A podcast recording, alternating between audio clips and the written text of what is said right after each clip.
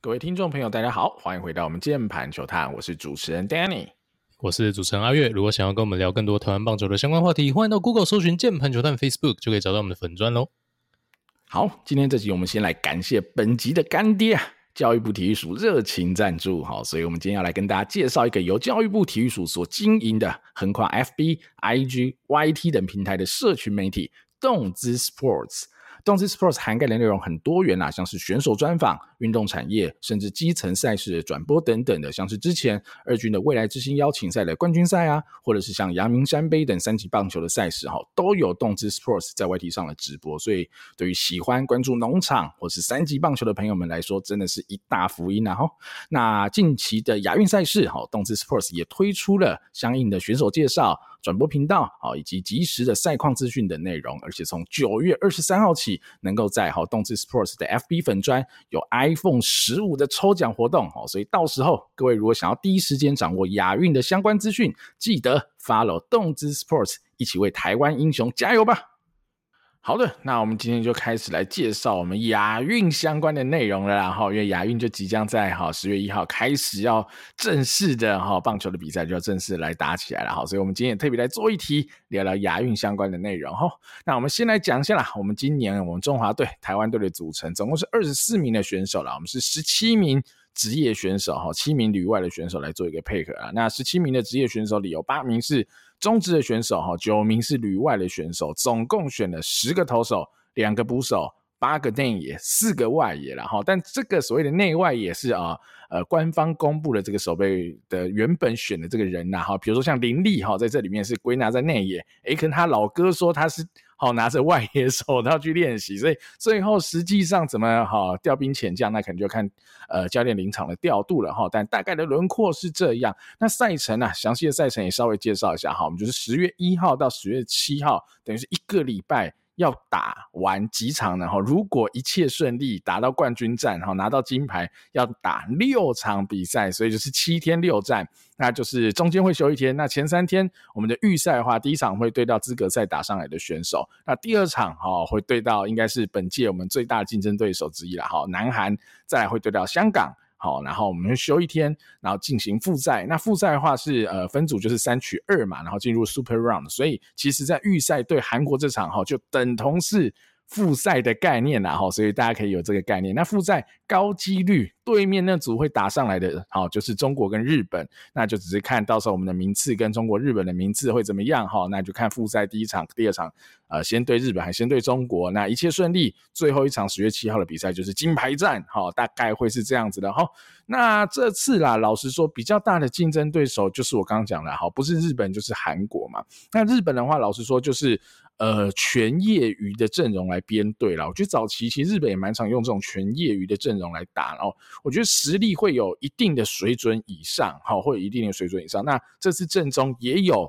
我们非常熟悉的，好，田泽纯一，好，也在阵中，也算是老大哥中的老大哥。然后我我觉得他可能也没想到，已经四十几岁还有机会哈，再披上国家队的战袍为国出征。但呃，这日本队的现况大概就是这样了。就全业余的话，我觉得。呃，不会说是什么很弱的对手，老实说，但或许啦，他天花板的实力可能没有像好南韩队来的这么令人担心。好，老实说这样，我觉得日本业余队应该会是一个很稳定、有不错表现的一支球队。那南韩队的话就有趣啊，南韩队基本上这一队有点像是 U 二五啦，哈，他们的概念会是这样子，就是设定年龄在二十五岁以下，或者是职棒四年资历以下，好，来当做他们这次选材的标准。我觉得。其实是蛮有一个哈、哦、方向性的，那当然他们也有，比如三个哈、哦、体有限制外，就年龄限制外的球员可以加入进来，来当做一些呃缓冲啊，或者是哈、哦、真的不够强的时候来补充几个强的进来哈、哦，当做外挂等等的。所以我觉得他们是有这个想法在组这支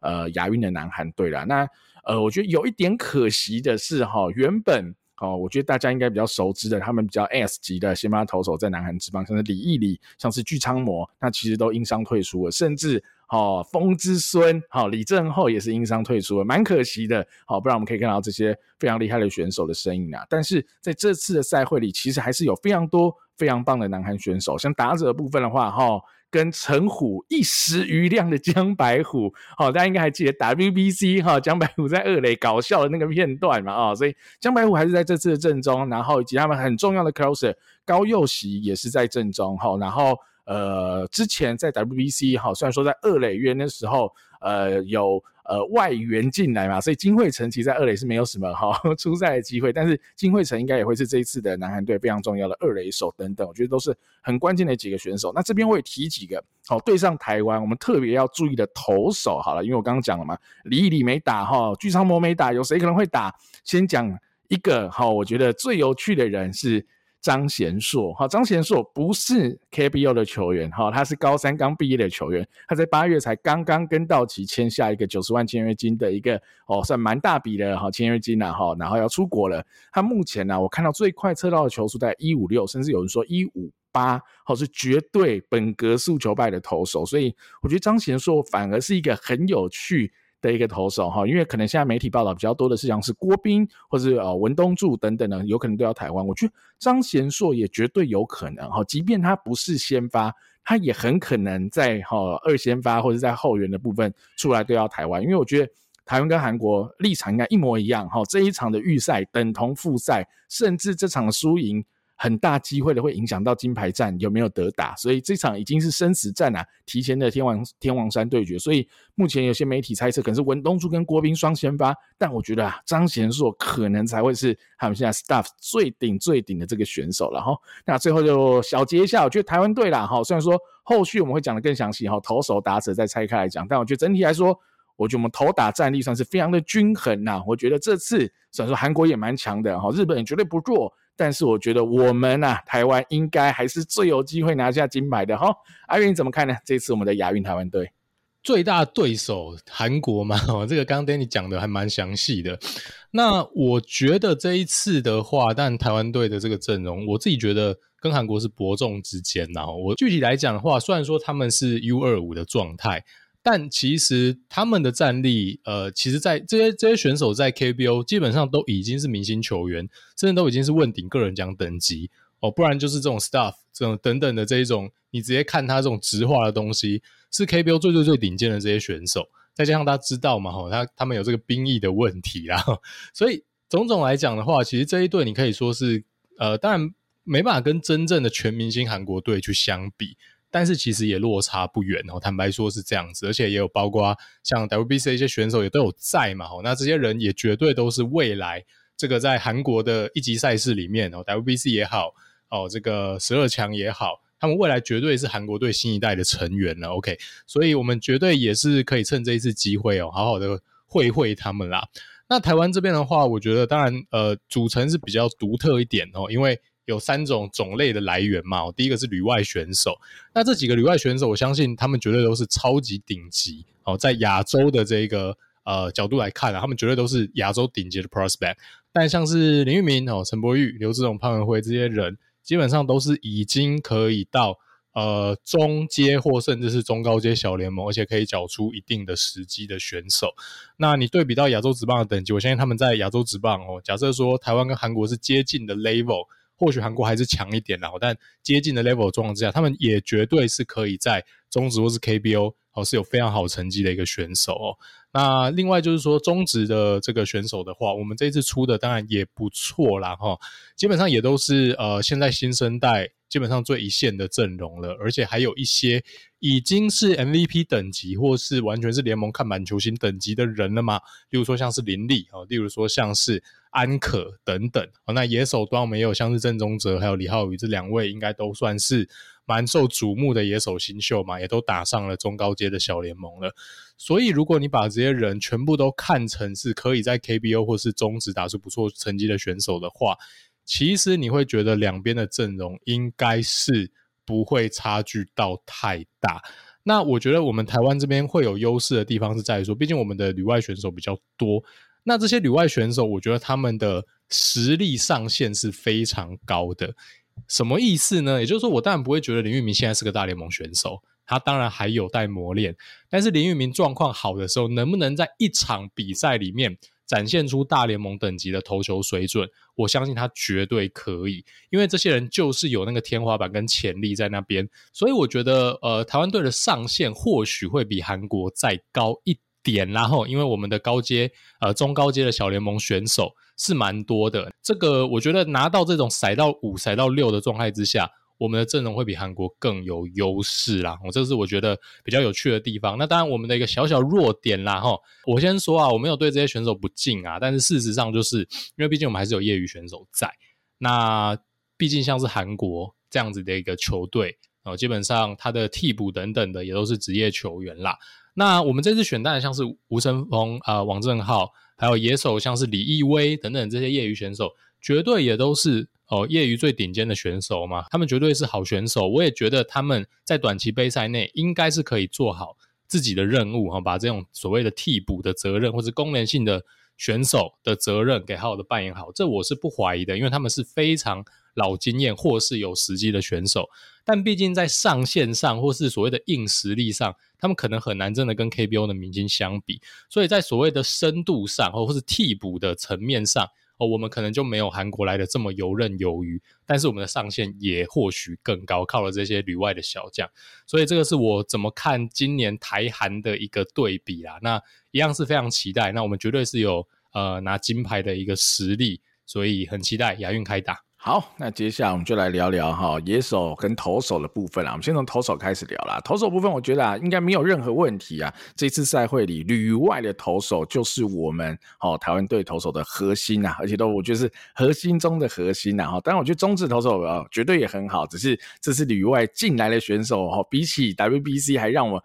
更兴奋呐哈。因为我现在聊聊林玉明呐，好，先从旅外的开始聊，因为林玉明就是 WBC 我一直在讲我最想要选的选手。早在哈很早以前，我绝对不是说什么马后炮。今年玉米投的特别好才这样讲。我去年我记得我跟阿月嘛，十月、十一月应该是十一月嘛，做了一集幻想 WBC 的这个名单阵容嘛。那时候很早以前我们就做了，那时候我就是强烈建议要带林玉明啦。那只是说最后当然呃被教练割爱了啦。那我觉得是非常可惜啦。玉米绝对有那个能力。那玉米今年在呃高阶一 A 跟二 A，因为他投的很好嘛，后续就升上二 A，整体的哈累积数字是一百二十一点一局的投球。一百四十 K 啊，好，这 K 九是超过十的，ERA 控制在三点八六，好，是远低于它这所属联盟的平均。那 WHIP 也是一点一九，非常的够水准啊。那我觉得玉米它应该相对，我觉得应该是非常熟了，因为。它的进步真的太快，而且它太亮眼了哈。那近期的一些球探报告，大家应该也都知道哈。他有一个很好的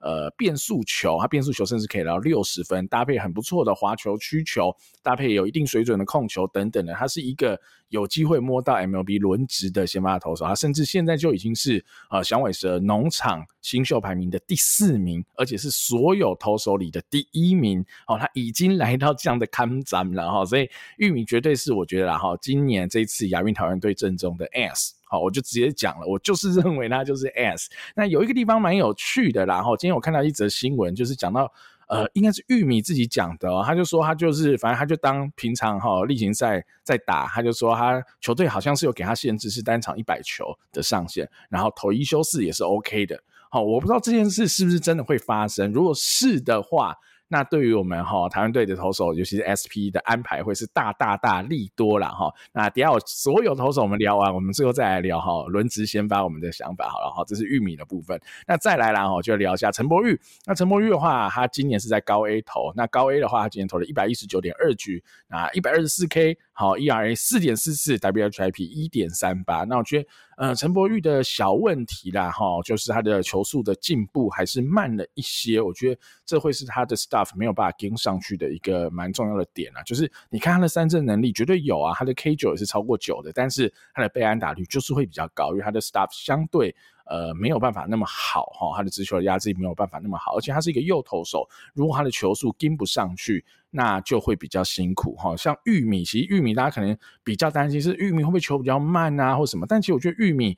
呃，球速不是什么问题。你当然它不是那种好碗型的那种左投，不是。但是以 MLB 的 SP 哈左投先发的均数，可能也就是落在九十二迈左右而已。所以如果玉米现在的先发均数可能已经有八十九、九十，甚至已经九十出头、九十一喽，那他这样子其实已经距离大联盟平均的 SP 左投不远了啦。但是陈柏宇距离这种大联盟平均右投的这种速度，可能就会差的比较多哈。这会是陈柏宇的小课题喽。好，后续。如果他还想要在呃 MLB 的赛场上有机会拼上去的话，我觉得他是一定要突破的。那另外一个，我们再聊到刘志荣哈，刘志荣今年在二 A 打拼哈，投了一百一十四点一局，一百四十五 K，ERA 五点三五，WHIP 一点五六。那他今年也是被安打率相对高了，以及呃时不时控球会有点走中，但是他的。三振能力也是非常好，你光看他的 K 九是比玉米来得更出色哦，而且玉米呃升上二 A 以后，老实说成绩还比在就是高阶也差一些嘛，好，这但也很合理，升到更高阶的联盟。但是刘志荣今年是纯纯的在二 A 出赛。好，有这样子的 K 九值，好，超过十的 K 九是非常亮眼的一个成绩。但当然，它也有它的课题就是了哈。那再来，我们聊潘文辉。潘文辉今年在呃 Single A 还有 A Plus 出赛哈，六十三点二局哈，其实投了蛮多的局数，八十八 K，ERA 三点九六，WHIP 一点零七。那其实潘文辉在呃 Single A 的时候是很屠宰啦，很很宰制的一个状况。那身上高 A 就。呃，毕竟才刚上去没多久啊，那的确在高 A 投的没有那么好，不过也就那一点时间哈。整年来看，我觉得潘文辉还是投的非常的好。呃，他自己有说他更懂得怎么去面对打者，然后还有说他转速有所提升哈，直球转速有所提升等等的，让他今年的成绩可以来得更好了哈。所以这四位选手，我觉得应该都会是很核心的主力。那玉明一定就是先发。那陈柏宇哈，就新闻来说，好像。球团给他的限制很多，没有办法先发。那潘文辉应该是铁定的 closer 哈，因为吴总在新闻上也这样讲。那刘志荣在这里面就会蛮有趣的，他可能会是先发，也可能会是后援的人选。最后我们聊轮值的时候再来聊好了。那最后哈，Plus One 哈，还有一个。旅外的选手是王彦辰啊，哈，东北乐天二军的选手。那王彦辰其实啊，今年的开季走得不太顺，甚至到季中都不太好。好在呢，在这两个月期，呃，表现好蛮多的。也算是顺利的挤进二军轮值啦，哈，就他自己的说法，所以其实他明年应该高几率还是会留在日本打球的。那他其实近况相对来说，我觉得也算是不错，而且也是我们正中少数的左投啦。你除了玉米以外，那你就是王彦辰了。所以，呃，要怎么用王彦辰？是要拿来丢先巴，还是拿来丢牛棚？哈，我觉得这也是一个值得讨论的点了。哈，那中职的两位选手，我觉得就不用多说了，一个是古林，一个是美美。那这两个投手就是我们现在中职。最顶最顶的两个 SP 了嘛？那你说徐若曦当然很顶，但若曦就真的呃算是复健期嘛，所以我们就不要把若曦拿一起讨论。以今年整个赛季来讲，呃，古林跟美美应该就是我们最好的两个 SP。那他们进来，我觉得也会对球队帮助很大了哈。那旅呃业余的部分啊，就是吴森峰、王正浩跟赖博伟。那吴森峰。呃，今年的队长嘛，就是年事真的稍长了，三十六岁了。但或许啦，哈，在抓香港或是抓资格赛上来的球队，我觉得还是可以给吴森峰投。那我觉得赖博伟也是啊，应该还是可以投这些相对哈一定要赢的比赛。我觉得其实就需要这些业余的好手、有经验的好手来帮忙吃下来。那王正浩可能就会是在牛棚啦，哈，当担任这种衔接的角色了，哈。好，以上就是我们中华队了，台湾队的十个投手。阿元你怎么看呢？对啊，我觉得这个几个旅外的选手，当然也都是一时之选的啦。基本上就已经把我们小联盟最好的天赋全部叫回来了嘛。你顶多差一个邓凯威而已，对吧？OK，但邓凯威可能台湾球迷也不大想短期内再看到了。但其实凯威今年投的真的也不错啦，他离大联盟真的一步之遥，所以我觉得就是啊，明年啦，明年真的蛮看好凯威可以上去。观光的，或者甚至是有一个角色在，呃，但这几位选手有回来的话，我觉得我是非常非常期待这一次的亚运啦，因为他们在美国其实都成长了非常多。这几位其实，在二零二三年，我觉得他们都是一个蛮关键的球机。那像玉米不用讲了啦，玉米当然是刚起步，但今年的话，算是他真正的在定义上踏进。所谓的顶级新秀的行列，就是他在球队的这个新秀排行榜上是节节上升嘛。那他用成绩跟他的 staff 证明了，当初被大家最看好的，就是包括他球的控制力跟所谓的可能会有两到三个平均以上，甚至是 plus 的球种，他也都发展得很好哦，所以会变成是说，他的好的地方，他持续的好，他或许稍微有一点被视为弱点的地方，也都看似有在改善。那当然，这样的一个新秀在队内的重要性一定会持续上升，所以很看好。因为玉米的话，应该也是第一次成人的阶段，就是进国家队。其实他还非常的年轻，他就是一个二十岁，就是一个中职刚加入第一年在二军磨的那一种选手。你说像是黄保罗，差不多就是这样的感觉的选手，对吧？OK，那他已经是国家队的 Ace 跟王牌了，所以就看一下他扛不扛得住这个压力吧。那我觉得林玉明从高中以来。对他的感觉，他就是有点天不怕地不怕的一个心脏大颗。我相信他应该是可以做得到这件事情啊，所以非常的期待。那刘志荣的话，在今年以前，其实会比较担心他的状况，是因为他毕竟被签下那一年是也是比较运气不好嘛，然后疫情的那一年，那没有比赛，那后面其实正式的展开旅美的生涯，也碰到了一些。包括是动作机制上面的一个走中，还有状态上球速等等的话，其实有一阵子是比较下滑的。那他今年已经二十四岁，刚进去的时候就比较年纪大了，又碰上疫情的关系嘛，所以会比较担心他这个年纪的优势，呃，应该说年纪会是他的一个劣势。但今年我觉得他是有把他的身价投回来了，虽然说你账面上看可能并没有这么这么的出色哈，例如说。防御率破五啊，可能大家看不太上眼吧，但他毕竟就是站上二 A 了，今年也投出了无安打比赛，他的最好的那个样貌是有展现出来的，然后他的球速是有找回来的，那也来到了可以来到九十八迈以上的一个速度，那重点是他一百一十四局标速一四五 K，就证明了他的所谓的三振能力跟球威尚在，这个绝对就是他当初被签走的一大原因啦齁。那球队也很挺他啦，坦白说，还是继续放他在轮子里面，呃，投了一整季。那这个绝对是显示他还是在球队未来的蓝图里面。潘维勋其实坦白说，我非常的惊讶，他在第一年球季啦哈，就吃了六十三局，而且投的是非常非常的不错。因为潘文辉在高三，呃，当然他绝对是非常顶尖的选手了哈，但一路上你可能都不会。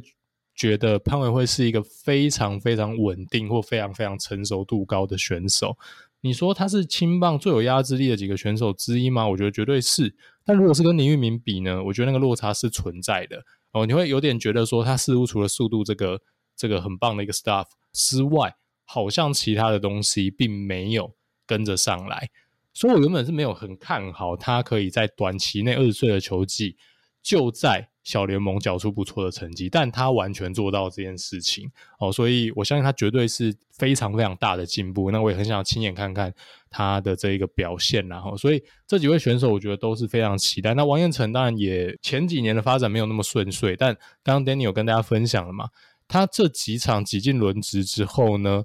呃，先拿下了旅日生涯的第一场完投胜，投了一个九局一失一责失的一个完投胜。那接下来两场比赛，他也都分别能吃满七点二局跟六局，然后把十分压在两分以内。那用球数也都可以来到百球或是接近百球。那显示他最近的状况其实是 OK 的。那再加上他这一两年，其实他的速度是明显的有一个突破，可以来到一四五的后半台，一四八哈，接近一五零的一个程度。以左手来讲，我觉得绝对是 OK 了。所以这几位旅外的选手，我真的都还蛮期待看到他们的一个状态。那中职这两位投手，我自己是很喜欢，因为我国际赛我会希望说，我们面临强敌的时候是追求那一个上限，所以其实古林睿炀跟郑浩均对我来讲就是非常适合打国际赛的选手，因为他们上限够高。那当然他们有没有下限呢？我觉得或许是有吧。他们在打长期的球季赛的时候，所谓的稳定性哦、呃，或许是个问题。但我们本来国际赛就是要追求他们的一个上限，所以古林瑞阳跟郑浩均本来就是我很期待会在国际赛看到选手，因为他们 staff 就是够好。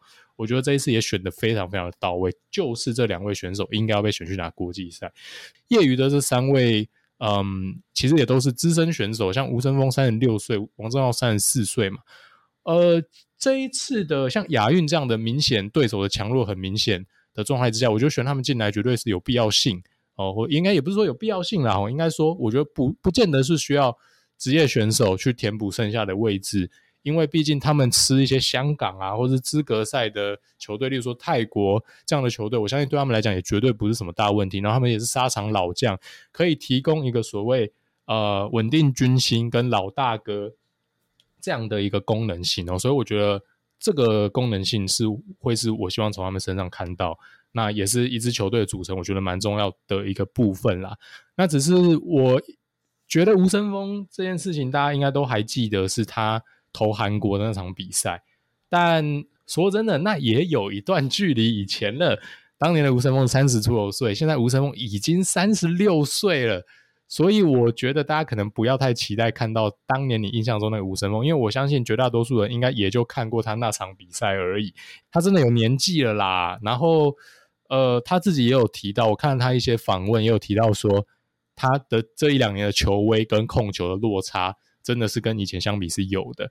所以我觉得大家不要，呃，就不要太苛求他了。我觉得他就是稳定的把这些对弱队的局数吃完，可能就会是最大最大的贡献。以三十六岁的吴森峰来讲的话，我可能不会去期待他说像是当年的骑兵一样，在金牌战或者在预赛对韩国把吴森峰推出来。今年我们有这么多的年轻好手在阵哦，那我相信这个任务其实就不用交到这个老大哥的身上了。然后。好，那接下来我们再聊聊看哈，投手介绍完，轮值要怎么排啦？我觉得这应该才是最有趣的哈。其实我们刚或多或少都有透露一些我们的想法啦哈。那这边先来讲预赛嘛哈，预赛第一场是打资格赛的上来的球队嘛，那第二场会打韩国，第三场会打香港，然后就会休息一天嘛。那我觉得第一场啊资格赛上来的这支球队，我觉得可以给吴森峰或赖柏伟投，我觉得都可以。哦，其实我觉得第一、第三场就香港跟资格赛这两场，应该就是让这两位哈业余的投手来。投啦，那我我觉得应该是没有太大的问题才对啦。我觉得他们一定完全可以把这两场吃得很好。那我觉得就像阿月讲，这也就是他们这次在这一个好台湾队阵中，我觉得最大最大的工作啦，就是把这些该吃掉的局数全部都吃掉。那让我们真的 staff 好了，不管是旅外或是中职的投手去投呃更重要的比赛，我觉得这应该是没有问题的啦。哈，我觉得这个安排那。最有趣的就是预赛第一场的叫第预赛第二场了哈，sorry，对到韩国的这一场我们要派谁？好，就像我讲的哈，韩国这一场理论上你就可以视同为复赛了哈，因为复赛是 super round 嘛，所以只要你进到复赛，你会把好预赛跟你一起前两名的选的球队的对战带进去，那百分之九十九啦哈，就会是韩国了啦，所以这一场等同复赛，而且好这场的输赢也很可能会影响到冠军战。有没有得打？就金牌战有没有得打嘛？所以这场真的是至关重要嘛！哈，如果我们用一个很保守的想法来看，那当然以抢进冠军战、金牌战为第一优先嘛。那最后怎么打，就是在 all in 再说了。所以我觉得啦，哈，我先讲一个点，无论如何，哈，玉米可以投一休四与否。我觉得玉米应该都可以在这一场来丢了。好，原本我还想说，哎，陈柏宇可以投的话，那可能有些不同的排法或者什么的。但我觉得，如果陈柏宇已经确定不能投，那我觉得玉米应该是韩国这一场预赛一定要推他出来丢的人。那你后面当然可以接很多很主力的牛棚来接这场，比如说你要让。呃，你要让刘志荣接在他后面也 OK，哦，潘维辉接在后面，甚至王彦辰也接在后面，哈，反正就是你把好的选手全部 all in 在这一场，我觉得也是完完全全的合理，哈，就像是我一开始讲到，韩国目前好像也是想要走一些类似双先发的概念来对到我们嘛，哈，所以我觉得完全是 OK 的，很合理，因为这场，呃，某个程度啦，讲的夸张一点，应该就是呃提前要打。呃，金牌战的热身赛啦，那这一场也不只是热身赛，好，它很大程度会关系到后续有没有金牌赛打，哈，所以我觉得这场真的很重要了，哈。那复赛的话，呃，对，就是另外一组上来的应该是日本跟中国两队啦，那我觉得就会我啦，我自自己比较 prefer 让古林跟美美来投。好，那因为呃，这两个为什么我不会想让他们投金牌战呢？一个原因是因为如果玉米要投一休四，那玉米就只能投金牌战，然后这是其一。其二就是这两个人在出发前都有一点问题嘛。哈，古林在出发前呢两次先发，我觉得明显是比起好整个赛季哈，比如四到八月这整个赛季以来，算是投的比较不好的两次先发。哈，这是我担心的点。那第二个就是美美。好，偏偏就是在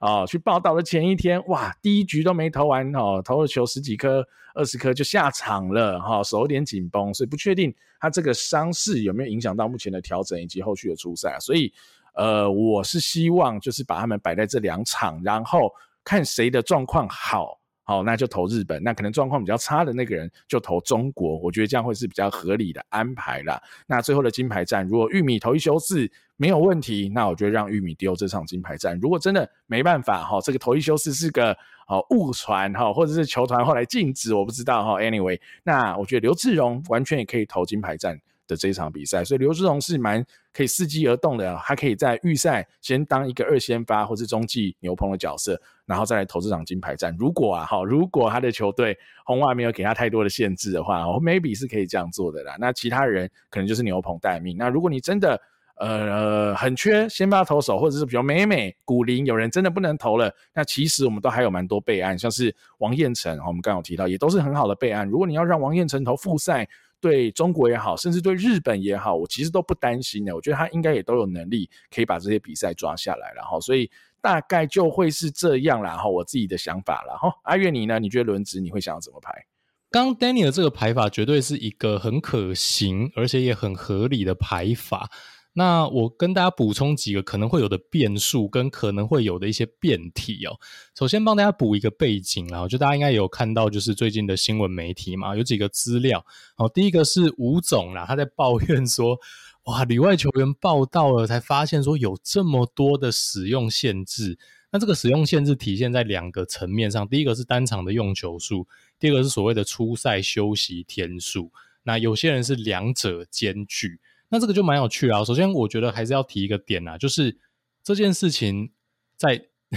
顺序跟这个资讯获取的时间点上，我觉得绝对是不合理啦。哦，那真的不确定说我们跟球团的沟通问题，还是球团真的是 last minute 他才突然加了这个东西，之前都没有，呃，或者说我们都都很直接的接到说他是没有限制的，但是最后 last minute 才接到这个东西吗？如果真的是这样的话，那球团真的蛮鸡歪。但我其实有一点点怀疑。这件事情我不大相信，说以这几位选手在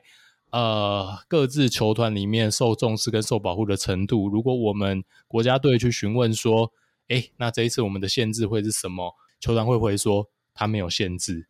但是最后突然冒出个限制，我不大相信这件事情诶，所以这中间到底是有什么沟通上的落差？是我们追问的不够详细吗？还是说没有追问？还是说？呃，球团真的是出尔反尔的状态，好，反正一定是有一个有一个有一个可能性嘛，哈，那我是觉得我们绝对是要去避免哦，这个不管是我们的锅还是球团的锅啦，这我就不去追究了，反正我也不知道实际上状况是什么，但我就结果论嘛，让总教练最后一刻开赛前才知道他手上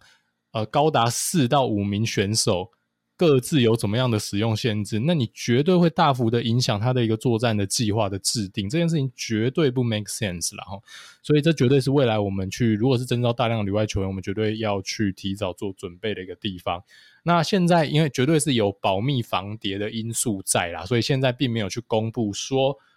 到底他们具体的投球限制是什么，所以我们也只能猜。那我觉得这绝对合理，因为如果讲了的话，相对来讲韩国队。或日本队这样的一个对手，大概就可以把你的投手安排摸个八九不离十了。所以我也是蛮支持现在我们先不去公布这个限制，但我会蛮希望说比赛后我们可以了解一下到底实际上限制是什么，跟我们到底什么时间点得到这个讯息，跟中间的这个流程，我们跟呃所谓的国家队主训跟国外球团的沟通，到底有什么可以需要加强的地方？不然，其实总教练这样子最后一秒得到资讯，真的也是蛮难为他的。好，那我们来看一下，首先。如果林玉明可以投一休四，那我觉得 Danny 那个排法是唯一合理的排法，因为只有这样子才能让林玉明吃下两场高张力的一个比赛。哦，你如果他第一场投林玉明投泰国不适合吧？OK，没那么残暴。哦，所以你就只能让他投第二场，因为你投第二场他休四天，他金牌金牌战才有办法出来投啦。所以如果你要让玉米投两场的话，大概就是唯一这个排法。好，那另外就是说。我们呃东拼西凑几个资讯，首先是陈柏宇，那吴总有特别抱怨陈柏宇的使用限制特别特别的麻烦跟龟毛，而且因为这样的严格使用限制，吴总会表示说，基本上就已经没有办法让他去做个先发。那这有几这个资讯，我觉得可以推敲出来一个结论啦，就是他一定是单场使用球数的限制非常的严格，否则吴总不会直接把他从先发的行列里面踢掉。因为如果说他是呃，例如说只能投一场，或者说他必须休息六天等等的，你还是可以让他吃一场先发，对吧？OK，这比较 make sense。所以吴总会有这个抱怨，且他得到这个资讯之后，他觉得陈柏宇就现在不会在他的先发的行列里面哦，除非他欺敌啦，那我就认了。OK，他这真的厉害，就专业哈，那我就给他个大拇指。好，假设说这件事情是真的的话。那铁定就是他单场只能投四十球，甚至是三十球这一种很夸张的限制，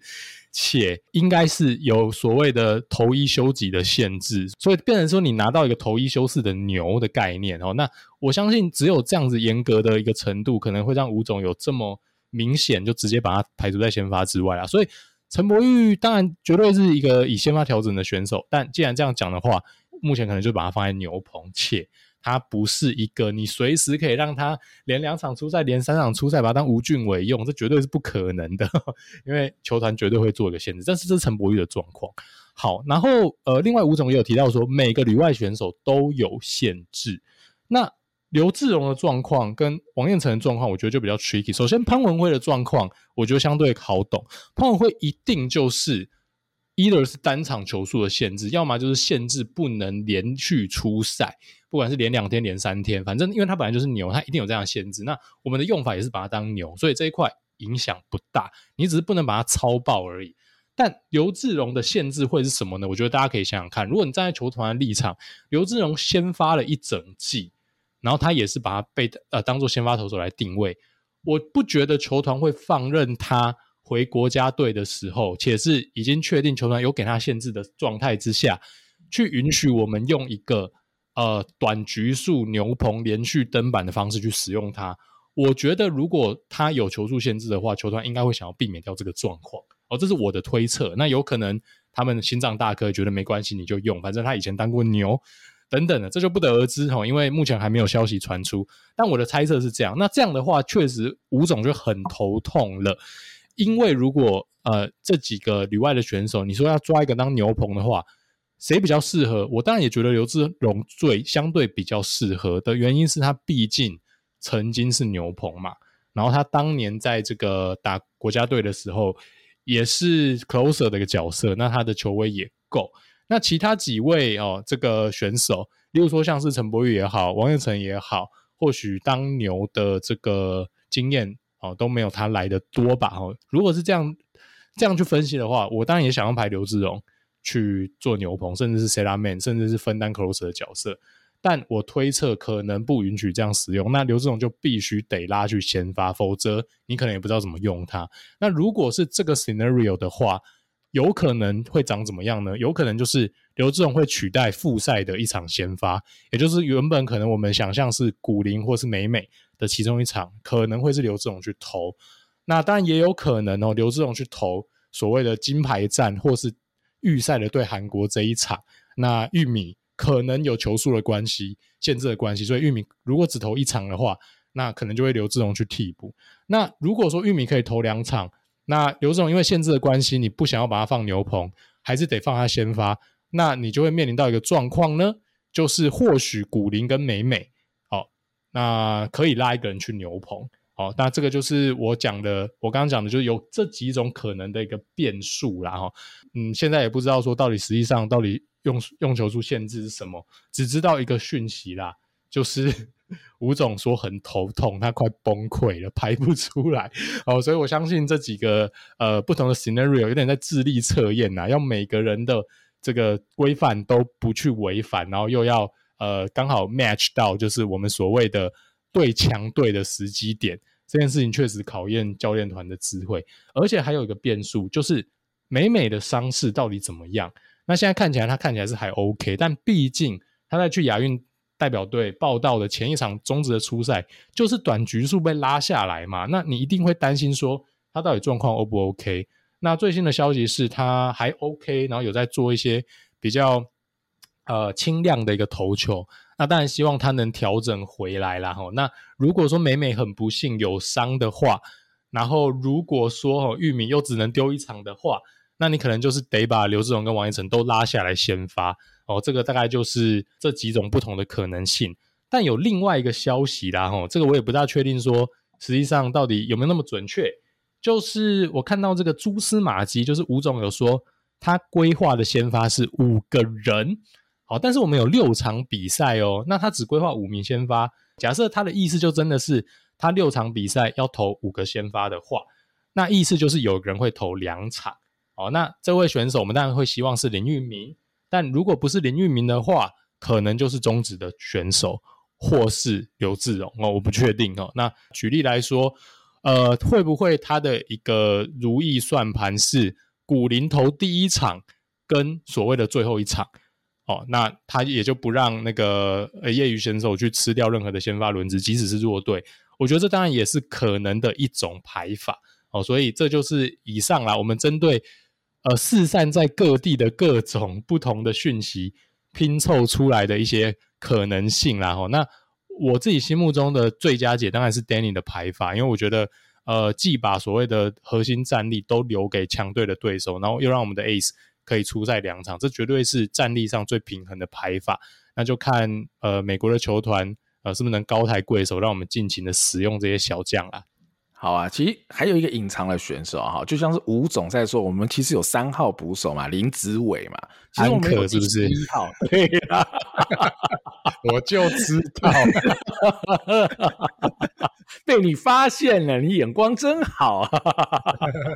对啊，没有啦，是开玩笑啦哈。但我觉得，呃，老实说啦哈，十个投手，我觉得或许不会不够用啊哈。老实说，因为这可能只有几场硬仗，有两场真的还是比较偏消化适合了，所以。我觉得一定还是够用，那当然那个用球数的限制或是隔场休息限制啊，不得而知哈，这真的就是最大变数。那就只是希望哈，这些条件不会太严苛，或是至少玉米讲的这个是没问题，就是他单场一百球可投一休四哈，只要玉米可以这样。其实其他人怎样都不是太重要了啊，老实说是这样了哦。好，那接下来聊聊看野手啦哈，野手部分我们就一次来聊完，再一次来看啊。捕手的部分啊，这次选了两位林家正、戴培峰哈，或者是你说三号捕手 林子伟啊，子伟我就先不放在这边聊了啊。呃，林家正的话，我觉得呃选他当然 OK 啦，就是有经验的捕手啦。那呃，小联盟今年他的成绩我觉得也没有太好哈，不不，无论是攻击还是防守都还好，他的阻杀也不太优秀，在今年，所以借重他的经验吧。那我觉得有个特别的啦，就是今年呃带来这么多旅外的小选手回来投哦，投手的部分那。如果是林家正跟他们配，我觉得或许在配球上能够更搭得上线，因为他们可能更熟悉在小联盟，呃，教练习惯好要求他们的配球模式或是进攻的策略等等的。我觉得林家正在配这些旅外的投手，应该会是有点意思的哈。那另外一个就是培峰的话，呃，我觉得他伤愈复出啦，今年呃打手我觉得都没有恢复到去年好的水准，老实说哈。所以培峰的这一块，我觉得我啦，我自己比较倾向。好，当然他们可以轮替，哈，比如说今天是左头就林家正蹲，哈，右头是裴峰蹲等等，那看起来啦，哈，林家正在培训队的时间也比较久。呃，资历也比较丰富一点啊，年纪也大一点，等等的，我觉得教练可能会更信任林家正当一号捕手就是了哈。那内野手的话，哈，先聊聊旅外的好了。郑宗哲哈，我觉得绝对的核弹头啦。吴总也说了，就是会把他排第一棒。那今天呢，我们录音当下九月二十七嘛，那今天有跟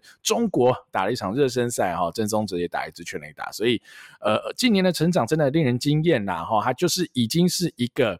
呃，小炮了吧，自走炮了，他已经我觉得超越长枪的这种等级了啦，哈，所以我觉得郑宗哲的进步是太明显，而且太快速，而且是超越模板的进步了。我可能已经不是第一次讲，就他出国前，我认为他的天花板跟他现在打到的东西已经是超越天花板，绝对是超越了。所以期待期待郑宗哲的表现啊，哈，看看呃真正的这种美国形式的一棒，哈，好让教练们看一下，尤其。恰总啦，看一下啦，什么才是一棒啦？不要再不要再闹了啦，好不好？哈，郑宗哲，那再就是李浩宇啦，李浩宇就台湾怪力男嘛，哈，我觉得他应该是呃近期啊，其实我们也很少很少野手能够出国了，那我觉得李浩宇一定是备受期待的一位，甚至是哦会期待他的全垒打产量有机会像峰哥这样子的等级嘛，因为李浩宇在高中真的是。打遍天下无敌手啦哈，打了一堆全垒打的记录，然后甚至那时候 U 十八培训队打中职二军也在那边轰来轰去的，真的是不把这些 大人放在眼里啦。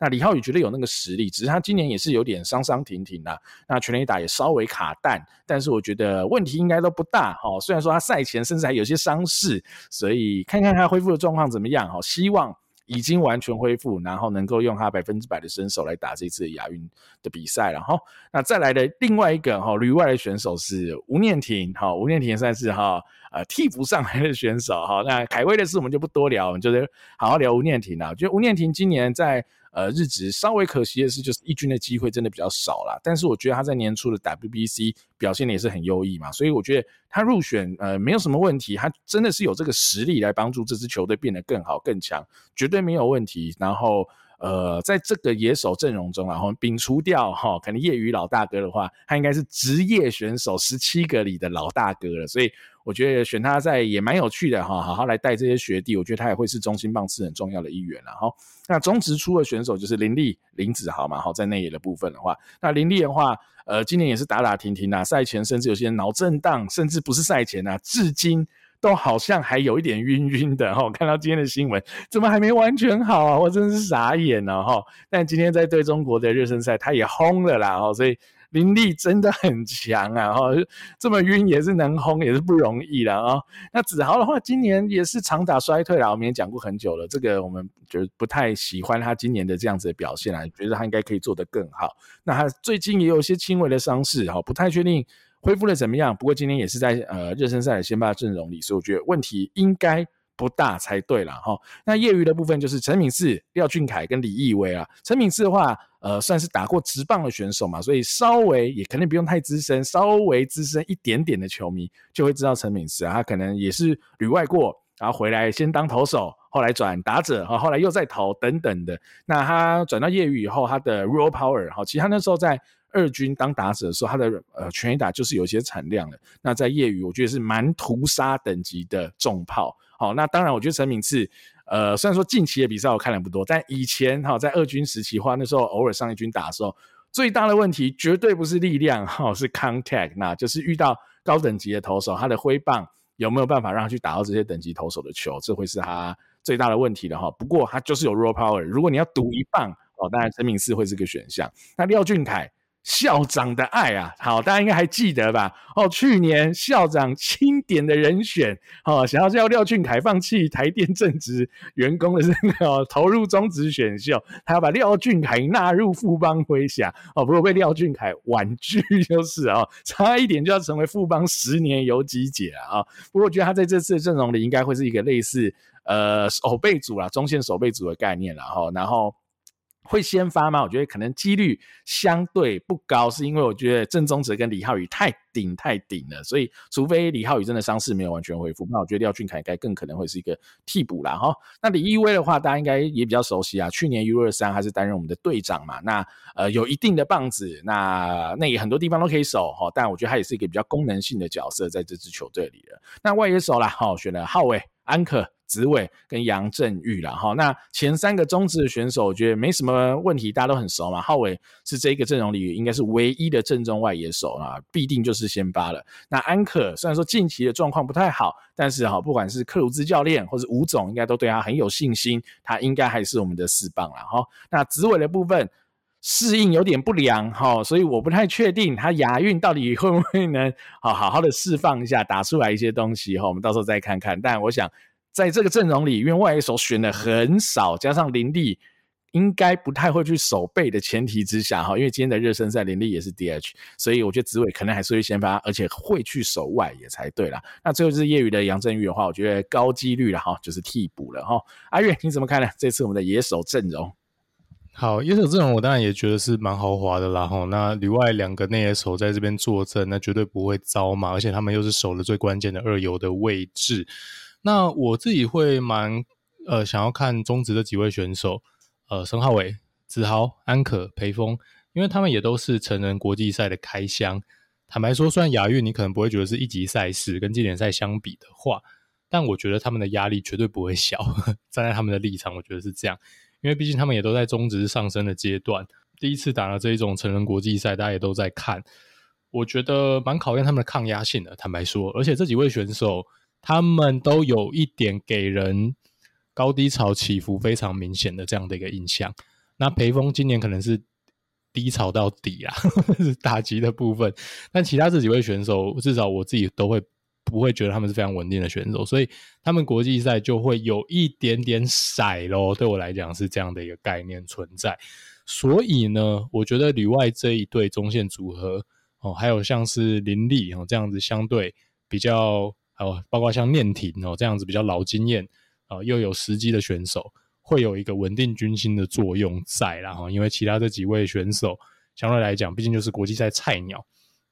那我觉得我们还是先聊一下捕手好了。我其实非常赞成选林家正啊，因为呃原因刚刚其实 Danny 有提到嘛，就是旅外投手，我们有这么多的旅美投手，那选一个旅美的选手来接补，我觉得是非常的合理。大家可能会觉得有差那么多吗？哦，我会跟大家讲有差哦，因为哦大家不要忘记了，现在的小联盟比赛跟中职的比赛。是完完全全不一样的样貌跟节奏，大家不要忘记了小联盟的这一个所谓的秒数限制跟投球节奏。大家如果看了一下小联盟，你会发现说，那投手节奏是快到爆啊，没办法被逼的嘛，因为就是有这么多的限制嘛。OK，呃，秒数的限制也好，干嘛？而且还真的就是会抓，不是抓，不是真的放在那边好玩的，都已经 roll out 到大联盟了嘛。那小联盟当然也是持续有这样的一个状态。那他们都这样子去适应了这样的一个投球节奏一整季了，我不觉得中职的捕手或是国内的捕手突然去接捕他们，可以这么快的去适应他们的节奏，因为这真的是一个镶嵌在你的一个身体记忆里面的动作。如果你在中职的比赛蹲久了，你就是习惯接到球之后摸个两下再回传，回传完之后东看西看一下才肯蹲进去再比暗号的话，可能对这些。小联盟投手来讲，他可能只剩五秒，settle 到出手了，真的是这样子。所以林家正呃去接这些旅外捕旅外的投手，我觉得有他非常非常大的一个必要性哦、且他无论如何，虽然说他近期的表现真的没有那么出色，但他毕竟就是见过世面的选手啦，上过二 A，甚至还短暂的在三 A 沾过酱油。他就是有接过那些非常好的投手的球，高阶的一个球。那再加上呢，我觉得林家正是我其实我我个人是非常喜欢他的。就他当初还在美国念大学的时候，我就很喜欢看他的一些访谈，因为林家正就是那一种美国学生运动员的样子，他的表达能力非常非常好，他的英文是 near native 的等级，他用英文去呃回答跟访谈，那个表达之流畅哦，我觉得这个是他可以以捕手身份。然后一个亚洲人的身份入选美国职棒选手一个最重要的因素啦，就他完全没有语言的隔阂，而且他的表达能力跟脑袋，我觉得绝对都是非常非常好的。那这样的一个捕手在，我觉得是是有它的必要性。然后，那这是林家正的部分。那当然也希望他的打击可以长出来啦。OK，宗泽的话，我们带一下他的今年的成绩好了，刚刚好像没有特别的提到。OK，他今年的话是先在 A Plus 嘛开机。然后他打了五十七场球，长打大爆发，大家都等着看他什么时候会下修，就他就是没有下修。最终到他身上 Double A 之前呢，他打了一个超级可怕的零点九八零的 OPS，所以他的三围是三零八、四零六、五七五，都快要摸到三四六了，非常的可怕。然后缴了九轰，五十七场干了九支全垒打，哦，绝对是一个小炮啦，讲的没有问题啦。那这样他有速度的层面嘛？哦，那吴相他也跑了十三道，那当然他身上 Double A 是有一点小卡关，但坦白讲是没有被屠杀的哦。虽然说最后缴出的成绩是略低于联盟平均，但毕竟二 A 是一个坎啦，大家知道，因为毕竟这个就是离大联盟一两步之遥了。他缴出在这边呃六十六场比赛缴出的三围是二五一、三零四、三五二，但最明显看到是长打的下滑跟衰退。那当然康泰跟上垒也没有在。呃，A 加的时候这么出色，但也绝对是 OK 的，打出一个也是还 OK 的一个成绩啦。那我相信明年他适应之后，他绝对是可以更上一层楼的。所以整季的小联盟，他缴出了一个点八零八的 OPS，而且搭配十三轰二十六盗，哦，基本上有炮有腿了，所以绝对是非常非常好的一个开路先锋的人选。这我相信，不管你用传统的观点，还是用现代的观点来看，都没有什么问题啦。那李浩宇的话，今年的状况，因为毕竟有一些伤势的影响，呃，大家对他的期待可能是屠杀小联盟，打出当年像陈金峰在低阶的成绩。其实坦白说，我也曾经一度是这样预期跟幻想的，但现实没有这么顺利啦。哦，有一些伤势，让他自己可能也有一些适应跟调整的问题。但说真的，我觉得不用对他这么着急，因为他。呃，虽然开季有一些低潮，然后长打全垒打的支数似乎一直没有缴出他应该要有的一个水准，但是呢，其实打了整个球季，他也缴出了一个点七六的一个 OPS，在不同的一个球队，因为中间他有被交易嘛，我从费城的体系来到了老虎队的体系。那这个成绩我觉得绝对是 OK 的，而且他现在是蛮固定的被定位在是二垒的初赛。那以二垒手的话，缴出一个呃显著高于联盟平均的成绩。虽然全垒打今年只有六支，但他也展现了很不错的一个跑垒技巧跟盗垒的一个技术，跑出了十六道哦。所以大家不要觉得他是那一种传统的那种胖子炮手，他或许绝对的速度上不是最顶尖。但是他的球探报告，还有他的这个一些小联盟的一个 top prospect 对他的介绍，都有提到他是一个水准以上的跑垒者，聪明的跑垒者，而且可以产出一定程度的盗垒。那他转队到老虎队之后呢，其实他也马上进到了呃老虎队的这个 prospect 体系 ranking 的第八名，所以他也是农场排名前面的新秀，而且他是一个二垒手嘛，哦，那他上面的这个呃。可以守二游的人，相对来讲就比在费城的时候多蛮多的，所以这边竞争会比较激烈。因为他在费城的话，比他高阶的人基本上都不不出现在这个 prospect ranking 上面。但在老虎队其实有蛮多很优秀的中线选手，像其中有一位就是去年打 U U 十八的时候，我们介绍了美国队的详细阵容，我们有提到其中一位天才打者，就是 Kevin McGonigle。他也在去年 U18 的美国队的阵中表现非常的不错，他就是被老虎队选走，他现在就是直接空降老虎队的第五的排名新秀，他就是在李浩宇前面啦。哦，那他还可以守二游这样的状况，所以呃，李浩宇在呃老虎队的面临的竞争应该会比费城再更激烈一点，但我觉得以他的棒子来讲，应该是没有什么问题，所以我也希望说他可以扛起啦。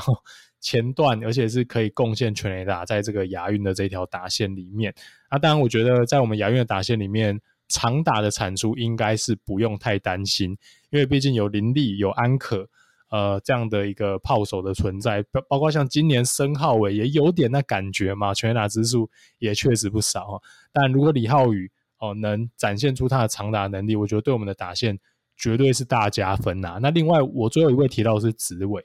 呃，我很希望紫伟可以在亚运一吐他加入中职以来这阵子受的怨气啦，因为他绝对是有那个实力在的啦。我觉得现在大家对他的高标准等等的，当然也都合理，因为毕竟他的身价如此之高，他的顺位如此之高，跟他的资历如此之亮眼，我完全可以理解大家对他没有马上展现身价会有非常多的苛责跟期呃期待在这边。但我从来没有怀疑林子伟的实力可以屠杀中职，即使到现在我也是这么觉得。那我希望亚运啊，可以给他带来一些不一样的心情转换。那在亚运的话，他应该就是必须得守外野了啦吼。那这个我觉得也 OK 啦吼，也 OK，因为毕竟呃二游我们有非常好的人选在镇守。那他如果守一些角落外野，我相信对他来讲的负担跟压力也不会这么大。可以让他好好的把打击状态给找回来。那大家也不要忽略喽，紫伟在少少的打台湾队不同层级的赛事当中，他其实蛮常打全垒打的。大家记得经典赛他轰了一发吧？唯一的一支安打就是全垒打。那之前的亚锦赛哦，他跟张玉成有回来打的那一次，他基本上也都有全垒打的演出哦。所以呃，子伟是在国际赛，我觉得是可以当做一个炮手，尤其是亚洲的层级，可以当炮手来期待的这样一位选手啦，吼，那另外就是杨振玉是我们这次业余的呃选进来的替补外野手。那杨振宇，我相信大家没有很熟悉，包括我在内也一样。我这边补充他一个小故事啊，因为我一去查他的新闻，我发现有件事情超搞笑的，就他以前是在平镇是是内野手，然后他说他是怎么转外野的，大家知道吗？他说他得了传球失忆症。为什么得传球失忆症？因为他说。当年他在平镇守二垒的时候，张老师都坐在一垒后面，他很怕溜球就丢到张老师，所以他传球失忆症，莫名其妙是什么鬼啊？OK，然后反正他就转外野，然后诶转出一片天呐、啊，反正现在也在河库待的非常的好，希望他就是可以在这个呃替补的阵容里面，好好的让前面的这几位选手有喘气的空间，我相信就做到他该有的事情，然后。好，那最后啦，我们就排一个预期啦，哈，这可能也不是预期，是我喜欢的哈。看阿月底下要不要排一组他喜欢，我先排一组我喜欢的哈，先发打线让大家感受一下。那当然啦，因为我们在预赛会对到比如说资格赛上来的球队或者香港等等，那可能会有很大量的打线轮换嘛，哈，所以我这个排的就是要对韩国哈，对日本这种强强对决，我们排出来的最强阵容啊。那其实这个阵容我很早就排好了，今天的热身赛哦打一出来，我吓一跳。哎，跟吴总排的还有几分相似，我有一点吓一跳哈。我们来听听看，先听听看我的哈。呃，我一棒就曾宗泽嘛哈，有几手。二棒我是排李浩宇二垒手，因为最好的打者就是要排二棒。我相信李浩宇的能力，所以我会排他在二棒哈。三棒我会排林立 DH，四棒安可右外野，五棒吴念婷一垒，六棒沈浩伟中外野哈，七棒。我还是先排子伟左外野，八棒子豪三垒，哈，九棒就是捕手，看是林家正或是裴峰都可以，哈，没有差别，哈。那七八棒但是可以互换的一个位置，然后你说以中职目前的成绩，子豪真的是比子伟好，没错，好，但是我还是蛮相信子伟的能力啦，哈，所以我还是给子伟排在七棒，哈，但我觉得没差，好，七八棒怎么排都没差。那今天，呃，跟吴总排的差别就是在哪呢？只在两个地方，哈，首先第一个。我的手背位置跟吴总全部都一样，好，这我已经吓一跳了。OK，那第二个子伟子豪他是对调的，他是让子豪打七，哈，那子伟打八。OK，这本来就是我觉得很合理。但有一个哈，唯一一个跟我不一样，我比较不喜欢的就是他让李浩宇打六，申浩伟打二，哈，那我觉得好像不太对啦，我觉得好像不太对。就是浩伟当然也是一个很好打者，哈，如果今天我先讲浩伟在预赛。打得超好，因为你们也知道，申浩伟就是那种他可能这个礼拜烂的跟屎一样，下个礼拜哈单周两轰三轰这种呃高低潮差别很大。然后如果浩伟在预赛真的打很好，你复赛让他往前打哦，完全 OK，这样就合理。但我说以一般正常状况，李浩宇应该还是比申浩伟打得好啦，哈，逻辑上，所以我还是会让浩宇二。然后申皓玮六，然后那时候我排完，我下面还写一个弹书，说我相信教练团一定会排一到两位业余选手在打线，所以我的一定不会是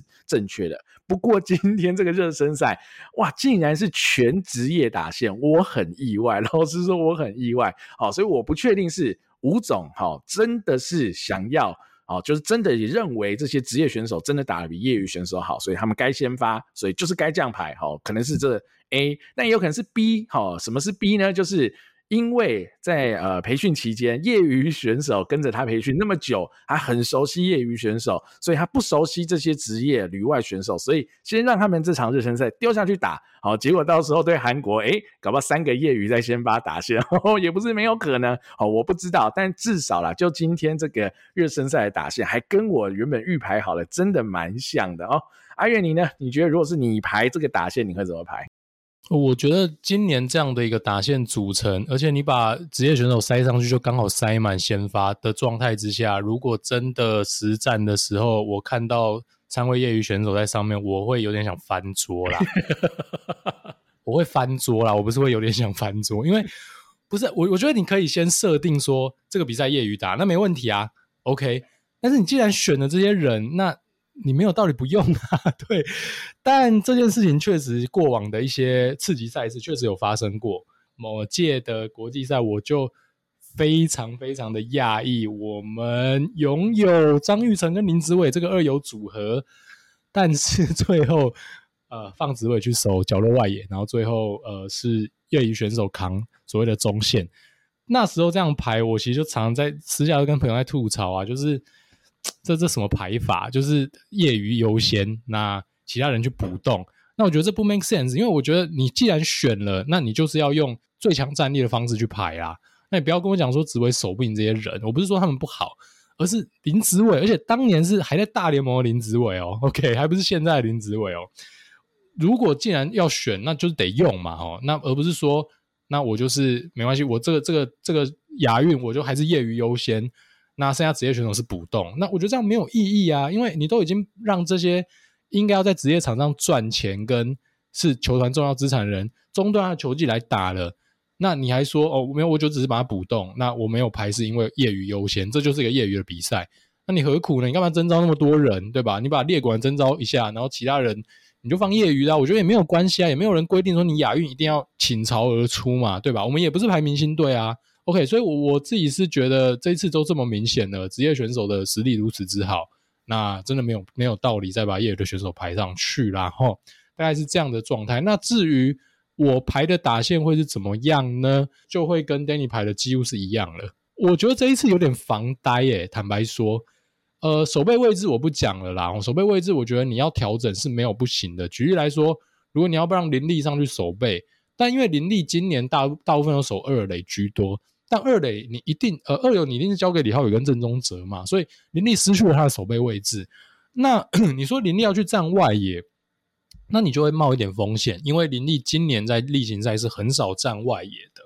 所以我们平常在讨论国际赛或是短期杯赛的阵容的时候，常出现的出入可能是谁打 DH 的这个问题，似乎也不太有争议，因为林立的棒子一定会让你。留他在阵容当中，但他又没有守备位置，所以他就只能打 DH 嘛。OK，所以呃，这个这个问题也解了。那剩下似乎都是自动防呆的填上。捕手的话，当然戴培峰跟林家正，我觉得就是看状况。如果是旅美投手先发，我会放林家正；如果是中职的投手先发，我会放戴培峰。那至于棒次的安排的话呢？我觉得一个可以讨论的地方就是二三四棒的一个排法啦。我自己也是会倾向排李浩宇二棒，因为我觉得李浩宇是最强的打者。那我会希望最强的打者是打二棒的一个状态。那林立跟安可，我会觉得还有吴念庭这几位，我觉得会是看情况。我会比较担心安可现在的状况打四棒，如果他还是一个比较像是中职下半季他一个纯绕赛的状况之下。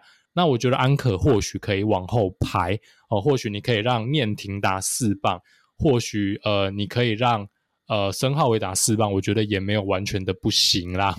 但只是可能会比较奇怪。那当然你也可以说呃把念婷往前排，让林立或是李浩宇去打四棒。如果你的目的是让安可的压力不要那么大，你希望排他一个可能是六棒或七棒的话。我觉得这会是一个可以讨论的一个空间。那但如果在全员正常发挥的状态之下，我觉得安可打中心棒子是绝对没有问题。但其实说到如果是全员正常发挥的话，那其实职位也是妥妥的应该要在前端的。所以如果就近况的话，我觉得呃，我排的如果可能会跟 Danny 不一样的地方就是，哦、如果是安可的状况还是没有太到位的话，我可能会排那个六棒吧，然后让其他人去填四棒。其他的话，坦白讲，我觉得没有什么其他的选择跟做法。蛮水到渠成的，应该就会是得这样排。那我相信，实际上只要不要有太奇怪的状况发生，应该吴总在正式赛也不会看到太奇葩的打线。然后我自己是这样认为的。好，我补充一下我这样排的逻辑跟原因。好了，刚刚没有完全讲到哈，因为一棒跟四棒是其实吴总赛前早就讲了，而且其实我是认同啦哈，就是他一棒会排郑宗哲，林安可会排四棒，所以我那时候就先这样排。那安可我让他守呃不守备的关键就是。脑震荡的原因哈，原本我是想排安呃不是安可，sorry 林立，对对，sorry 哈讲说林立哈，原本我是呃想要排他手背，想要排他二棒哈，但是那时候我是考量一来就是他近期没有什么在比赛，所以我觉得打二棒我想排最强棒，好，那我就想说算了，林立就不要去扛这个我的最强棒，好，就退到三棒。那二来就是他。可能不太适合守备，好，我就放他在 DH。所以那时候我是逻辑上是这样排下来。那吴念婷就是被挤到第五棒，好，逻辑上会是这个概念。那如果啦，我先讲，如果安呃林立真的百分之百康复哦，我先讲，所以我会有一个跟。呃，阿月有一个想法不太一样，我会更 prefer 让林立守右外野，我会更想要让林安可专心打 DH。好，如果啊林立是百分之百的话，而且这样子对不对？哈，真的有需要啊，林安可就自己上去投嘛，哈，也不用需要 做什么代打更换，现场二刀流啊，没有，他是开玩笑了哦。哦，就我是说，如果以百分之百啊，大家都百分之百的话，哈，我觉得林立就算判断。没有那么好，但他 cover 的范围哦，可能还是比安可大一些啦。那安可真的也是有点低潮哈，打 DH 搞不好也是帮助他恢复状况了哈。那林立今天至少啦，热身赛打得很好，绝对是好消息哈。后续再看他有没有赛后一些其他的后遗症啊，如果没有的话。那我觉得对哈，这一次的台湾队来说就是最棒最棒的事情了哦。好了，那今天我们的亚运赛前的分析啦，哈，大概就到此告一段落了。那期待啦哈，下礼拜开始的比赛，我们能够一路过关斩将，然后迈向金牌冠军了哈。感谢大家的收听呢，我们下次再见喽。我是主持人 Danny，我是主持人阿月，我们下期再见喽，拜拜，拜拜。